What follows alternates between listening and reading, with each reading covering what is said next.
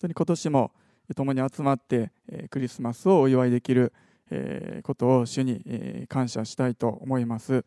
アドベントの第3週になりまして来週がいよいよクリスマス礼拝になります。今朝もですねクリスマスによく読まれる箇所を皆さんと一緒に開きたいと思います。まずマタイの福音書の1章の18節から25節をえ今日は読みたいと思います。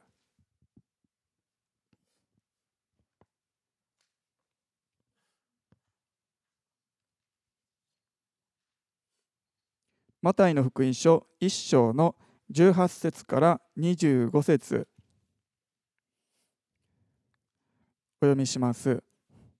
イエス・キリストの誕生は次のようであった。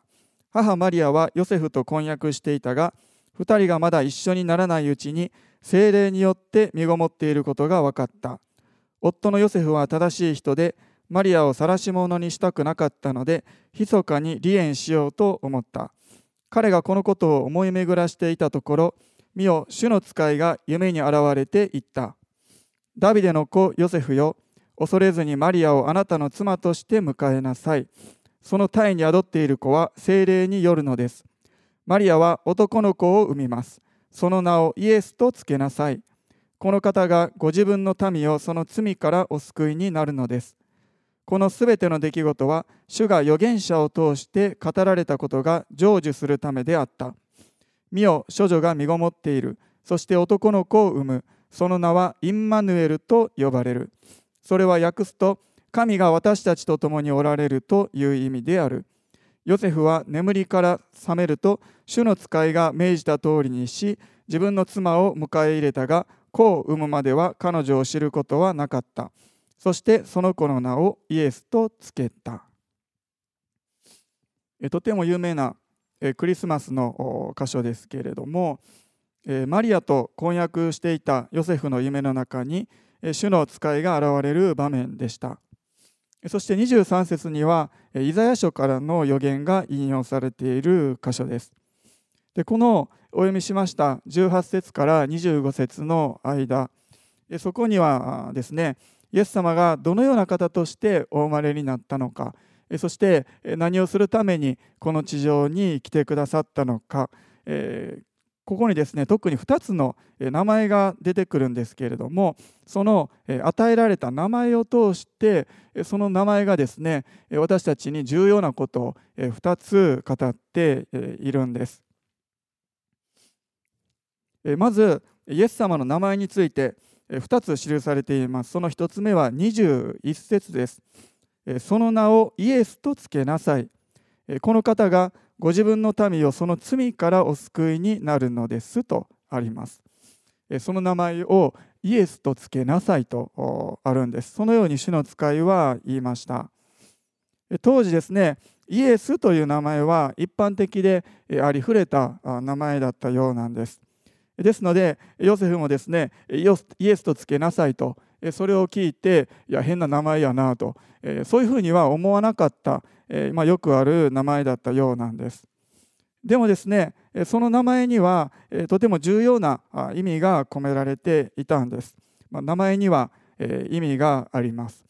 特に聖書においてはもうその名前イコールその人物であったり神様のご性質を表しています。イエスその名前ヘブル語ではですねイエシュアとなるそうですけれどもその意味というのはヤハウェは救う。つまり主は救う。主は救うと。そのような意味がありました。で当時のユダヤ人たちはですね神様がメシア救い主を送ってくださる。そして自分たちを救ってくれる。そのことをずっと長い間待ち望んでいたわけなんです。ですので主は救うと、まあ、そのような名前であるイエス。それが一般的であった、まあ、それ自体がですね本当に民族として主の救いを待ち望んでいたことを表しているとも言うことができます。しかしですね救い救うとそういうことを考えるときに私たちがまず思い描くことはですね自分が置かれているそれぞれの個人的な状況そこから救われること私たちはまずそのことを考えると思うんですね。例えば経済的な貧しさから救われること豊かになることもしくは病気から癒されること元気になることまた職場や学校やそういうところで問題があってそこから解放されること問題が解決されること私たちはそのことをまず考えると思うんです当時のイスラエルの人々も自分たちが置かれていた現実的な状況そこからの救いというものをまず考えていました。具体的に言うとイスラエルという国家当時はローマの支配下にありましたのでそこから解放されること国として独立してかつてのような栄光が回復されることそれが彼らにとっての一番の願いだったんです。しかしですね主の使いが語ったのは彼らのそのような一番頭に思い浮かぶような救いそのことではなかったんです。見つかいは言いました。20節のところあ21節ですね。この方がご自分の民をその罪からお救いになるのです。罪からお救いになるのですとあります。イエス様は民を罪から救うために来られたお方だったんです。それがイエス様にとっての一番の目的だったんです。もちろんイエス様は人々の必要に応えました。病を癒しましたしパンも与えました。死人をよみがえらせることもしました。でもそれらを通してイエス様がしようとされたのは自分が罪から救う救い主であるということ。自分には罪を許す権威があるのだということ。イエス様はそれを示そうとされたんです。例えばですねマタイの福音書の中には中部の人を癒した奇跡が載っています。ちょっとそこも開きたいと思います。9章です。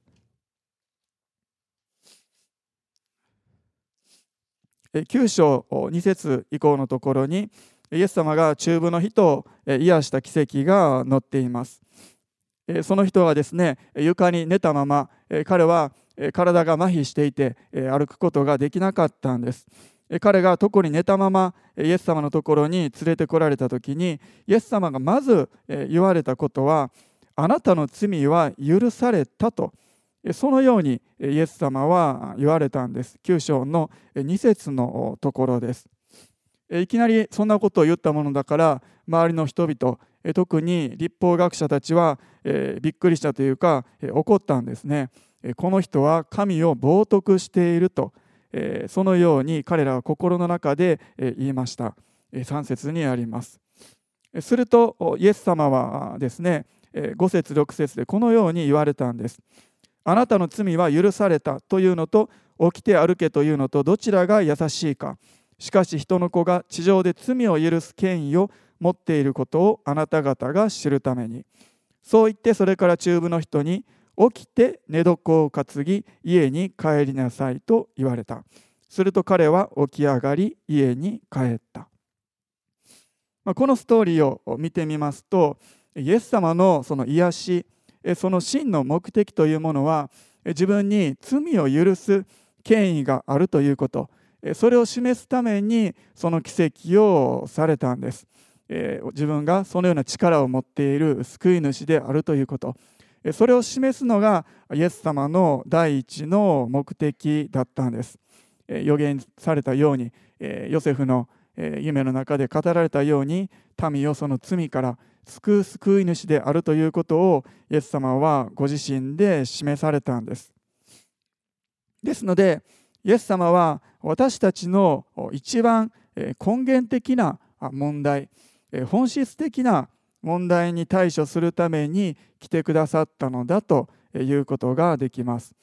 それは罪の問題に対処するためそれを解決するためだったんです。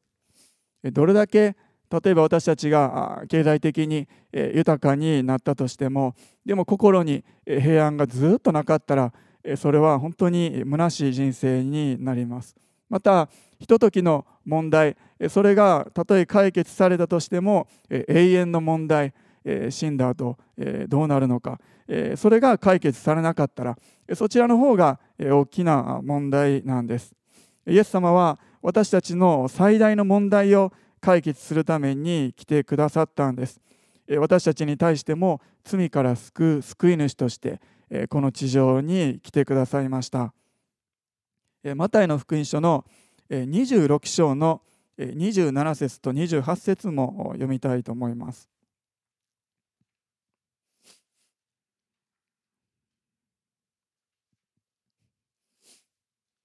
26章の27節と28節です。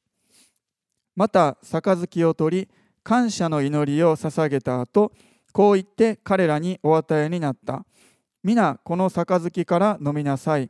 これは多くの人のために罪の許しのために流される私の契約の地ですと。イエス様は十字架にかかる前にそのように言われたんです。つまり自分が血を流す目的その地というものは罪を許すためであるとイエス様はっきりとお語りになりました。このようにイエス様がですね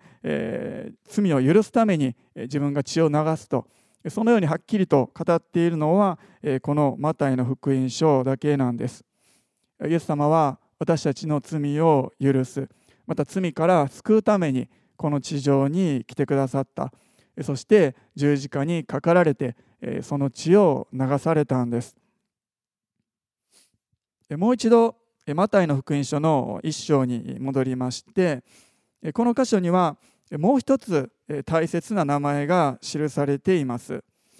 それは23節の後半です。その名はインマヌエルと呼ばれる。それは訳すと神が私たちと共におられるという意味である。インマヌエルという言葉それを分解してみますとインマというのは共にという意味らしいです。そしてヌというのは私たち。そしてエルというのは神様のことです。ですのでそれをつなげてインマヌエル。そして神が私たちと共におられる。そのような訳になります。でこの箇所はイザヤ書からの引用なんです。イザヤ書の7章の14節お開きください。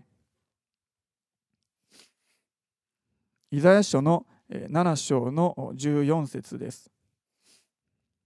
それゆえ、主は自らあなた方に一つの印を与えられる。見よ処女が身ごもっている。そして男の子を産み、その名をインマヌエルと呼ぶ。これがですね、約700年前、イエス様が生まれるですけれども、に書かれたイザヤ書に記されていたんです。ただまあこの箇所だけだとこれが来たるべきメシア救い主イエス様のことについての予言かどうか分かりにくいんですけれどもこのイザヤの予言それがさらに発展されまして9章のところを見てみるとこの男の子生まれてくる男の子についてさらに詳しく記されているんです。9章の6節お読みします。一人の緑子が私たちのために生まれる。一人の男の子が私たちに与えられる。主権はその方にあり、その名は不思議な助言者、力ある神、永遠の父、平和の君と呼ばれる。ま続けて7節もですけれども、これらの箇所を通してイエス様は来るべき救い主、メシアについて予言をしていました。イエス様が生まれる700年以上前ですけれどもこのような予言がされていたんです。マタイの一章にもう一度戻りますけれどもマタイはこの一章のところで訳すと神が私たちと共におられるという意味であると。そのように書いたんです。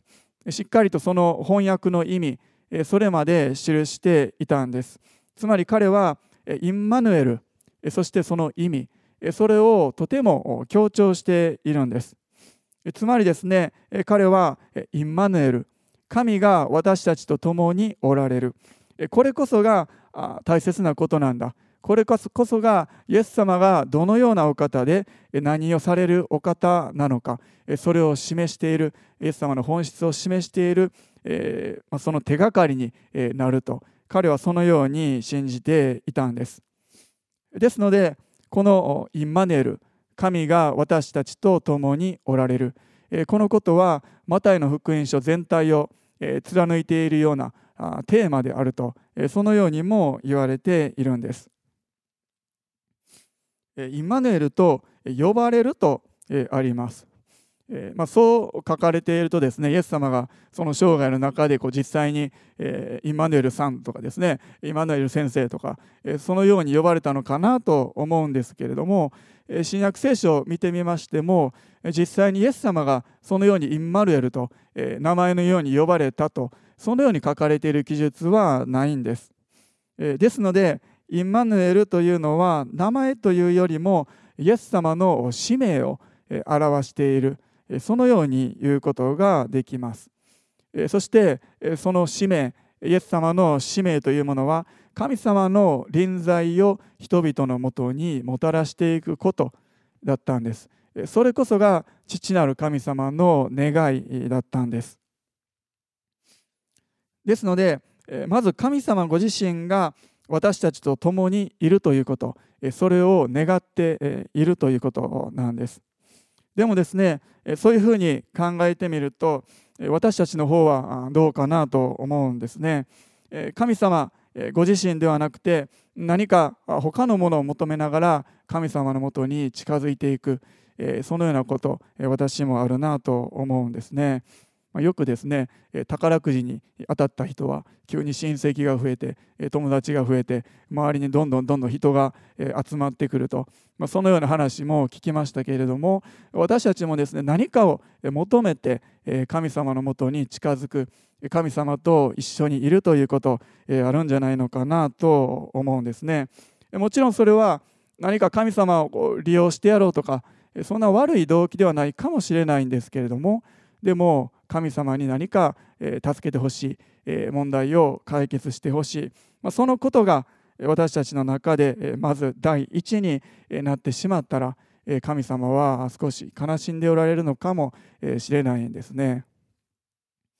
先日ですねまあ、ちょっと寝て夜寝てた時に私がベッドの上で寝てて隣に布団を敷いて娘が寝てたんですけれども、まあ、ふと娘と目が合ってですね娘に聞いたんですね。隣に行って一緒に寝てあげようかと聞きました。そしたら娘が一言ですね「あ大丈夫」と、まあ、そのように言われたんですね「あ大丈夫か」と。絶対来てと言われると思いながらそう言ってですね大丈夫って何が大丈夫なのかなと思うんですけれども、まあ、ちょっと寂しかったですね。あ大丈夫なんやと、ま、成長を感じましたけれども神様がですねもし、え、私たちに対してですね近づこうとしておられるのに私たちが「大丈夫です神様。私一人で大丈夫です」そのように言ったら神様は多分ちょっと寂しいかなと思うんですね。創世記を開かなくて結構ですけれどももともと神が人を創造された時神と人は共に歩んでいたんです。でも罪が入り込んでしまって神と人とは離れ離れになってしまった。その間に罪が入ったんです。ですので神様の願いというものはもう一度その罪というものが取り除かれて私たち人間と共にいること。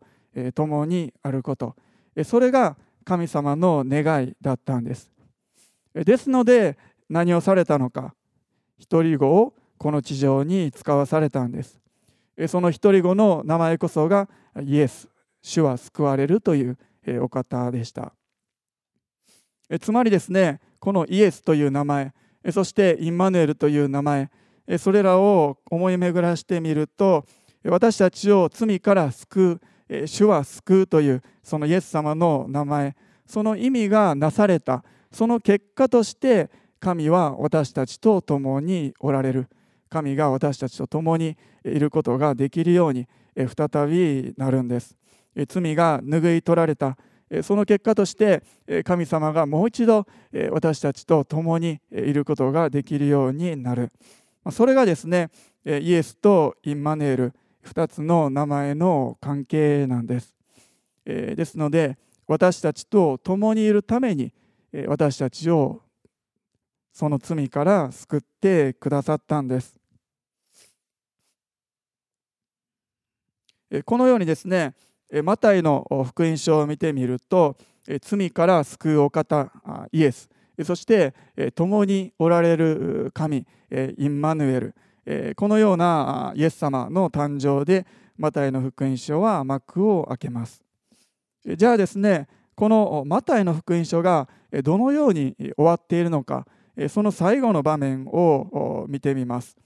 マタイの福音書の28章の19節と20節お読みします。28章の19節と20節です。ですからあなた方は行ってあらゆる国の人々を弟子としなさい。父、子、精霊の名において彼らにバプテスマを授け私があなた方に命じておいたすべてのことを守るように教えなさい。見よ私は世の終わりまでいつもあなた方と共にいます。ここを読んでですね皆さんお気づきになったかなと思いますマタイの福音書の最後。それは私は世の終わりまでいつもあなた方と共にいます。つまりですねマタイの冒頭に出てきた神が私たちと共におられる。インマヌエル。その約束が最後にもう一度確認されてこのマタイの福音書は終わっているんです。19節のところは有名な宣教命令です。あらゆる国の人々を弟子としなさい。バプテスマを授けなさい。命じておいたことを守るように教えなさい。つまりですね、イエス様が罪からの救い主であるということを伝えなさい。そして洗礼を授けなさい。弟子としなさいということです。一章のところでは、ご自分の民をその罪から救うとありました。しかし28章ではあらゆる国の人々にとあらゆる国の人々を弟子としなさい、えー、そのようにですね救いの対象というものがさらに広がって、えー、拡大していっているんです。私たちがイエス様を救い主と信じて罪から救われる時に神が共にいてくださいます。神様との歩みそれがスタートしていくんです。そしてさらにこの28章にあるように私たちがあそのこと。つまりイエス様が救い主であるということ。罪からの救い主であるということ。それを伝えて弟子としていく時に神様は特別に私たちに望んで私たちと共にいてくださる。そのような約束がここでなされているんです。福音を伝えていくというその使命をしていく時に特別に主は望んでくださるんです。使徒の働きの18章の9節と10節をお読みします。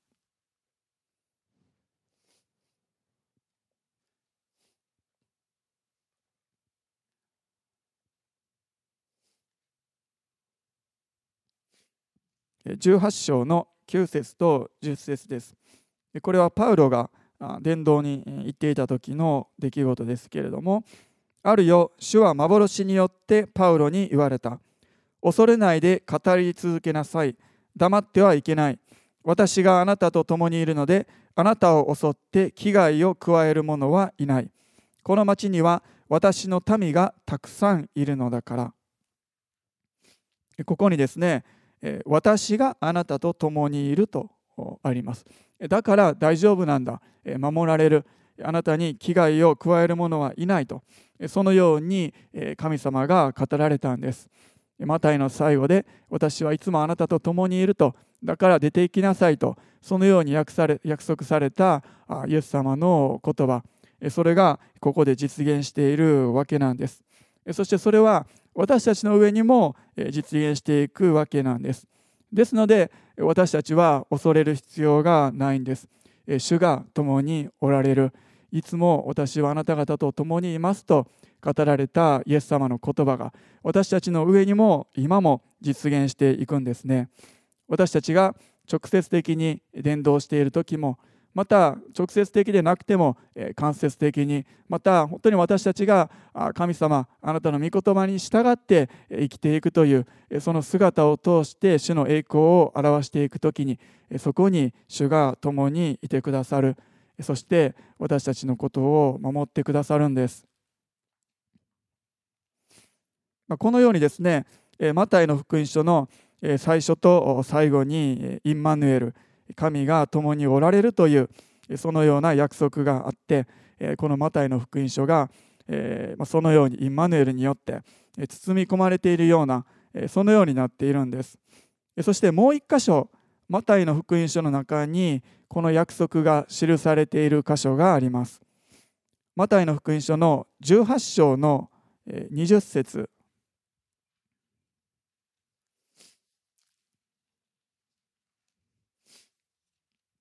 18章の20節お読みします。2人か3人が私の名において集まっているところには私もその中にいるのです。私もその中にいるのです。2週間ほど前のファミリー礼拝のメッセージで1万タラントの借金を免除されたしもべが自分が貸していた100デナリを免除することができなかったというその箇所からお話ししましたけれどもそれがちょうどこの21節以降になります。その直前にイエス様が語られたのがこの2人3人その皆によって集まるなら私もその中にいますという約束だったんです。これも神が共におられるというインマヌエルの約束なんです。そしてここでも20節に私の名において集まるというイエス様の名前が重要なポイントであるということが記されているんです。つまりイエス様の皆によって罪から救い出された人々その人々が2人3人集まる。その中に主が私はそこにいるんだとそのように力強く約束してくださっているんです。またここには祈りについても記されています。そのように2人3人集まって祈る時にその祈りが聞かれるということが強調されているんですね。ですので私たちがまず救われた時精霊が心に入ってくださって神が共にいるというその約束が実現しますさらに先ほど見ました28章のように私たちが福音を伝えてそして神様のために仕えていく時そこにも主が共におられるという約束がありました。そしてさらにさらにですけれどもこの18節にありますようにイエス様の皆によって集まる者が2人3人集まる時そして特に共に心を合わせて祈っていく時にそこに神様がいてくださる。そしてその祈りが聞かれていく。これがインマヌエルの約束なんです。ですので今日はもうこの場所には2人3人4人5人それ以上の方々が集まっていますので本当にこのところにもインマヌエルなる神様が確かにおられるんです。そして私たちが心を合わせて一つに祈っていく時にその祈りは聞かれていきます。最近よく24時間の祈りのリクエストを皆さん用いてくださってたくさんの方がリクエストをしていただいてまた本当に多くの方が祈ってくださってそして本当にその祈りが聞かれましたというそのような感謝の報告もたくさんいただいていますけれども私たちは2人3人そして教会としてこのインマヌエルなる神様神様が共にいてくださるとはどういうことなんだろうかそのことを一緒に体験していくことができるんですね。平日に私毎朝21世紀間に来てあのコンクリのところを掃除してるんですけれども一つ私がしていることがありましてそれはミミズの命を毎朝助けてるんですね。あそこはあの畑か花壇からこうミミズがさまよい出てきてでコンクリートのところに出てしまうともう自分で帰らずにこうバタバタと死んでいくんですね。ですので、まあ、生きているのを見たらこれかわいそうやなと思ってこうほうきとちりとりで取って畑にポイッと、えー、返しているんですね。でもなんかこのさまよいながらこう帰れない姿をこう見るとまるでなんかこう罪の世界でもがいている人間のようだなともふと思うんですね。でそのように思うとこう助けてあげる私は救い主になります。でもですね私はミミズをこう取ってですね畑にポイッとするだけなんですね。でも神様がしてくださったことというのは私たちを救って私たちと共にいるということをしてくださったんです。私たちは私はですねもう決してミミズと共にいたいと思わないですけれどもでも罪にまみれた私たちを許して清めて一緒にいたい。そう思われたのが私たちの神様なんです。ここまでですね1章と28章そして中ほどの18章イマヌエルなる神様について見てきました。でこれらの箇所を思い巡らしながらふと思ったんですけれどもイマヌエルという言葉それは他の福音書には登場しないんです。つまりですねマタイはイエス様についてあイエス様というお方は共にいてくださるお方なんだ。神が共にいてくださるんだということを特別に強調した。つまり彼がそのことを一番体験して感動したのではないのかなと。そのように思ったんです。ちなみに福音書4つありましてそれ比べてみるととても面白いんですけれどもまた皆さんお時間がある時にそれぞれの福音書の一番最初の部分がどうなっているのかな最後どうなっているのかなと見てですね比較したらとても面白いと思うんです。マルコの福音書では福音を伝える弟子たちに主が共に働きと主が共に働きそのような記述でマルコの福音書は終わっているんですつまり共に働くイエス様私たちと一緒に働いて仕えてくださるイエス様の姿がマルコの福音書では強調されていますルカの福音書を見てみるとイエス様はですね弟子たちを祝福してその後に弟子たちから離れて天へと帰っていったとそのように書かれているんです。弟子たちと離れてなんでマタイの福音書と全然違うなと思いますけれどもでも別にイエス様置いていくイエス様っていう、まあ、そんな感じじゃなくてむしろイエス様が確かに天から来られた神の子なんだということが強調されているわけなんです。ちなみにヨハネの福音書はあなたは私に従いなさいと語られたイエス様とペテロその会話で終わっているんです。それぞれに全く異なっているんですけれどもでもどれも全てイエス様の姿であって間違いではないんです。見方を考えてみるとそれぞれの福音書を書いたその記者たちマタイやマルコやルカやヨハネ彼らが一番イエス様と出会って感動した。出来事嬉しかったことイエス様ってあこんな方なんだなと体験したそのイエス様の姿が福音書に記されているんだということだと思うんです。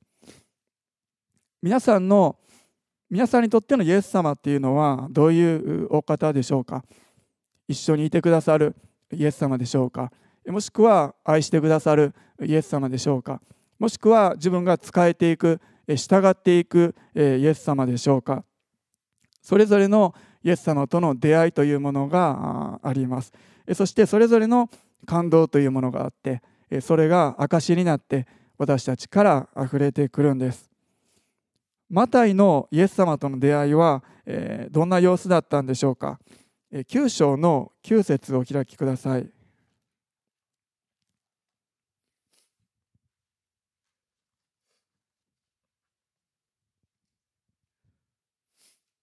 マタイの福音書9章の9節。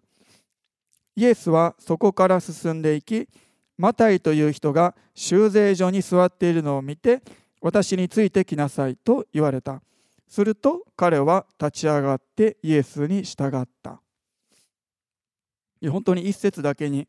まとめられているシンプルな出会いですけれどもとてもある意味でドラマチックな出会いであるとも言うことができると思います。マタイは修税人でした。税金を集める人だったんです。そしてどっかの道にそういう酒税所があってそこに座っていたんです。おそらく通行税のようなそのようなものを取っていたんだと思うんです。そして確実にですね最近こう話題になっているイエス様のえー、噂話みたいなのは耳に入っていたと思うんですね、えー、近頃すごい人が現れた、えー、ガリラや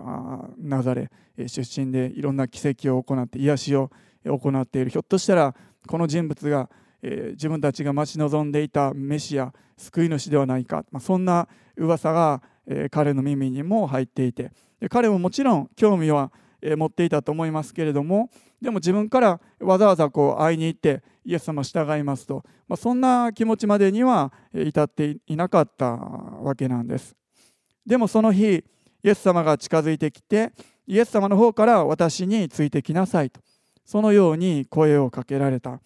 おそらくマタイはその時にもう直感的にですねそして霊的にとも言えると思います。あこの方こそ自分がついていくべき人なんだと彼は悟ったんです。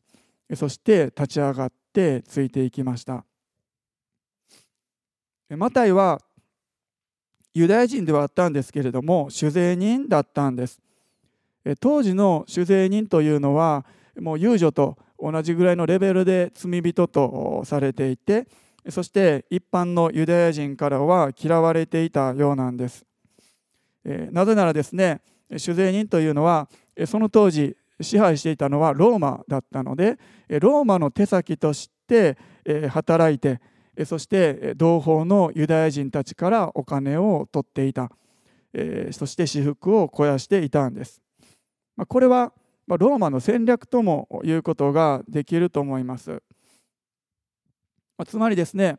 直接にユダヤ人からこう税金を取るというのはある意味で嫌われ者の役目なんです。ですのでローマはそういうことをせずにそのような人に嫌がられる敵対されるような役目を同じユダヤ人にさせてですね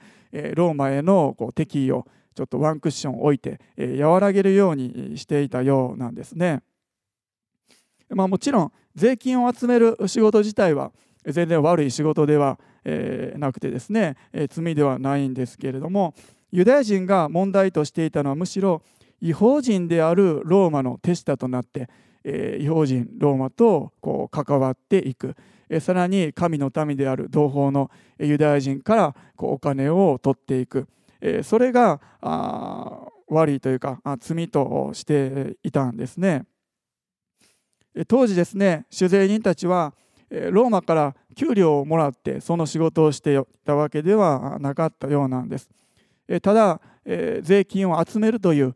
権利ですね、え権威その役割をローマから与えられて認められてそしてローマに納める金額だけが決まっていたようなんです。つまりですねその金額さえ納めたら OK なんですね。ですのでその金額よりもたくさん集めてその差額というものが全部自分のお金になる。ですのでたくさん集まれば集まれるほどえー、自分は儲けることができる。でもたくさんの人々から嫌われていく、まあ、そのようなシステムになっていました。ですのでその当時の主税人たちは一般のユダヤ人からは嫌われてその社会に入ることはできなかった。ですのでどうしたかというと主税人同士の仲間というかコミュニティを作ってそこにいることしかできなかったんです。そのような背景を考えてみるとマタイはですね自分は他の人々以上に罪人である。神の前に罪であることを自分はしているんだと。そのような意識があったと思います。そして神の前に出るにはその罪が許される必要があると彼は認識していたんです。そしておそらく孤独も感じていたはずなんです。彼が一緒にいることのできた仲間というのは同じ酒税人かもしくは社会から罪人とされていた人たちばっかりだったんです。酒税人が集まってですねどんな話するんでしょうね。自分はこういうことをしてこれだけお金儲けたぞとかですねお互いのこのどれだけ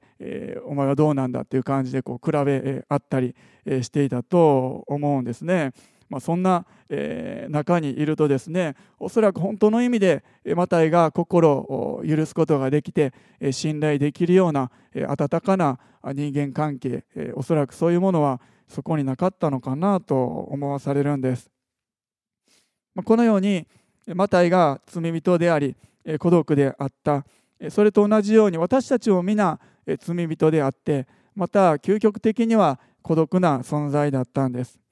でもまず私たちはそのことに気づいて神様を求める。それが第一歩なんです。そして神様から声をかけられた。その声に応答してマタイが修税所から立ち上がっていったように私たちも立ち上がってイエス様に従っていく。そこから新しい人生が始まっていきます。そしてイエス様に従ったマタイに対してイエス様は驚くべきことをなされるんです。9章の続き10節から13節をお読みします。イエスが家の中で食事の席についておられた時見よ主税人たちや罪人たちが大勢来てイエスや弟子たちと共に食卓についていた。これを見たパリサイ人たちは弟子たちになぜあなた方の先生は酒税人たちや罪人たちと一緒に食事をするのですか？と言った。イエスはこれを聞いて言われた。医者を必要とするのは丈夫な人ではなく病人です。私が喜びとするのは真実の愛生贄ではないとはどういう意味か？言って学びなさい。私が来たのは正しい人を招くためではなく罪人を招くためです。9章でマタイがイエス様に従ってそして10節でイエスが家の中で食事の席についているととあるんです。イエス様は誰の家に入って食事をされたんでしょうか。10節には家の中でとしか書かれていないんです。でもですねこの話の流れと内容を見てみると誰の家なのかは明白だと思うんです。酒税人が集まってくるような家なんですね。そして実はルカの福音書を見てみるとはっきりと記されているんですけれどもイエス様は出会った酒税人マタイ酒税人マタイの家に入られた。そこで一緒に食事をされた。そしてそこにマタイの仲間たち酒税人や罪人たちが集まってきたんです。マタイの気持ちを考えてみると今もう街中で巷で噂になっている大人気の有名人病を癒し奇跡を行ってメシアではないかとそのように言われているあのイエスが自分の家に来て一緒に食事をしてくれたんです。イエス様ご自身がこのような罪人である自分マタイと一緒にいることその家の中に入るということを選んでくれたんだと。そのことを思う時にマタイはどれほどに感動したでしょうか。誰かと一緒に家で食事をするというのは親密さの証です。それを神の子であるイエス様ご自身がしてくださったんです。おそらくマタイはですねこの日の出来事というものを一生忘れなかったと思います。もちろん酒税所で出会って立ち上がった。その出来事も忘れなかったしそして何より自分の家にイエス様が来てくれて一緒にご飯を食べた。このことは絶対に忘れることはなかったと思うんですね。私たちもですね、えー、こう振り返ってみるとあそういえばもうだいぶ前だけれどあの人の家に招かれて一緒に家でご飯食べたなとかですね誰々が家に来てくれて一緒に食事したなそういう記憶って結構頭に残っているものだと思うんですね。もしそうであればイエス様が来てくださったその出来事というものはもう人生で一番の記憶になったはずなんです。後々にイエス様が十字架にかかって死んで葬られてそして3日目に復活されてそして天へ帰ってその後精霊が注がれた。その時にイエス様がこの地上へ来られたその目的十字架の意味というものをマタイははっきりと理解しました。その時に彼は悟ったんですね。イエス様は私たちを罪から救うために来られた救い主だった。罪を救うために来られた方だったんだと。そしてそれはあの日自分の家で一緒に楽しく食事をした。そのように罪深かった自分の罪が許されてそして神であるお方が一緒に私といることができる。そのことをするためにわざわざこの地上に来てくださったんだ。イエス様というお方は何か離れているお方ではなくて自分の家に来てくれる。自分と共にいてくれる一緒にいてくださる神様なんだ。あまさしく神が私と共におられるんだと。マタイはその時に悟ったんだと思うんですね。あそしてこれが昔から予言されていたインマネール。神が共におられるということなんだ。神様は私たちとも一緒に食事をするようなそのような親しい交わりというものを求めておられるんですね。それが神様の一番の願いなんです。マタイのその後はどうなったのかイエス様に従っていってそして他のイエス様の弟子たち11人いましたけれども彼らと出会って一緒に時間を過ごして本当の意味での神の家族そういうものを彼は手に入れたんです。そしてイエス様が天へと帰られた後もその神の家族と集まって2人3人祈っていく。その中にイエス様がおられる。イエス様の皆によって祈っていく。そこにイエス様がおられてその祈りが聞かれるんだということを体験したんです。そしてあらゆる国に出て行って福音を伝えていった。そこにも主が共におられた。そしてこのマタイの福音書を記したんです。イエス様の皆によって救われた。私たちとも主は共におられます。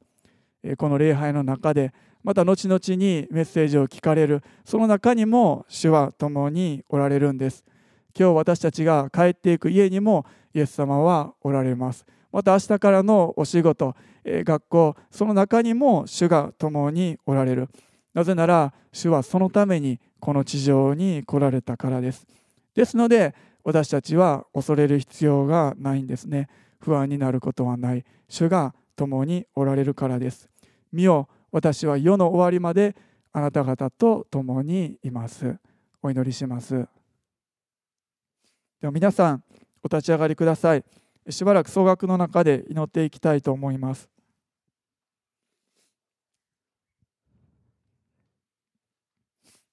しばらく静まってイエス様がこの地上に来てくださったその意味というものをそれぞれに思い起こしてまた感謝していきたいと思います。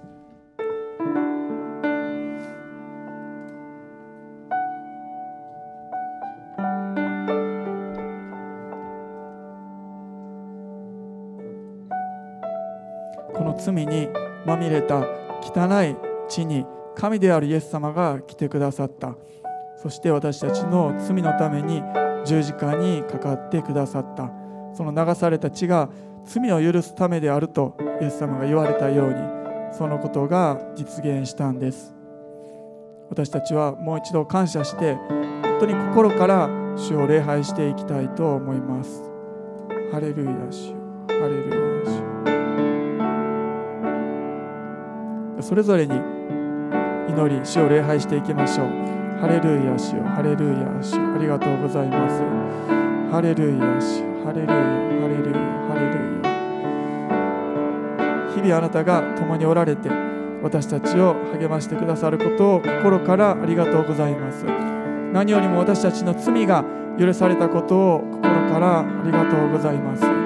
ハレルヤハレルヤ。罪の中でもがき苦しみ自分自身で自分を助けることができなかった。私たちのためにあなたが来てくださってそして私たちと共にいてくださることを心からありがとうございます。ハレルヤ主ハレルヤ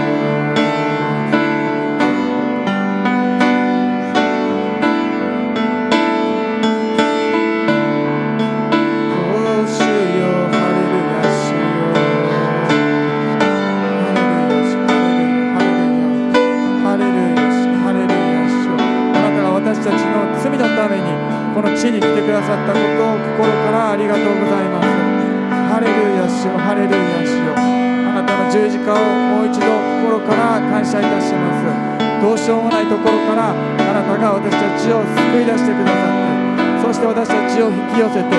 私たちを抱きしめてくださったことを心からありがとうございます。あなたを礼拝します。あなたを賛美します。ハレルヤ主よハレルヤ主よ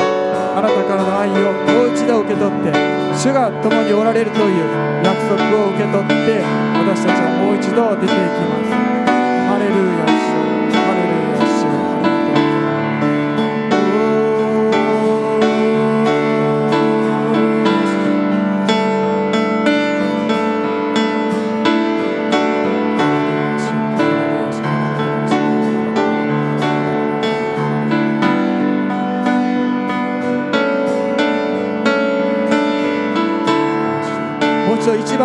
番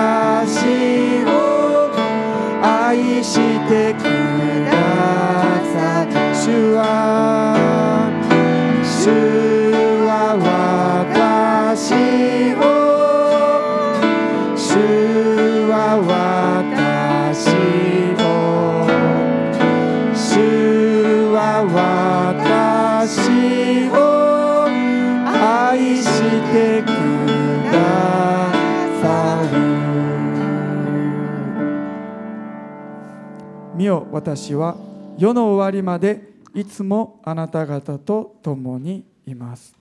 私たちの主イエス・キリストの恵み父なる神の愛精霊の親しき交わりが私たち一同の上に今よりのち常しえまでも豊かにありますように。アメン。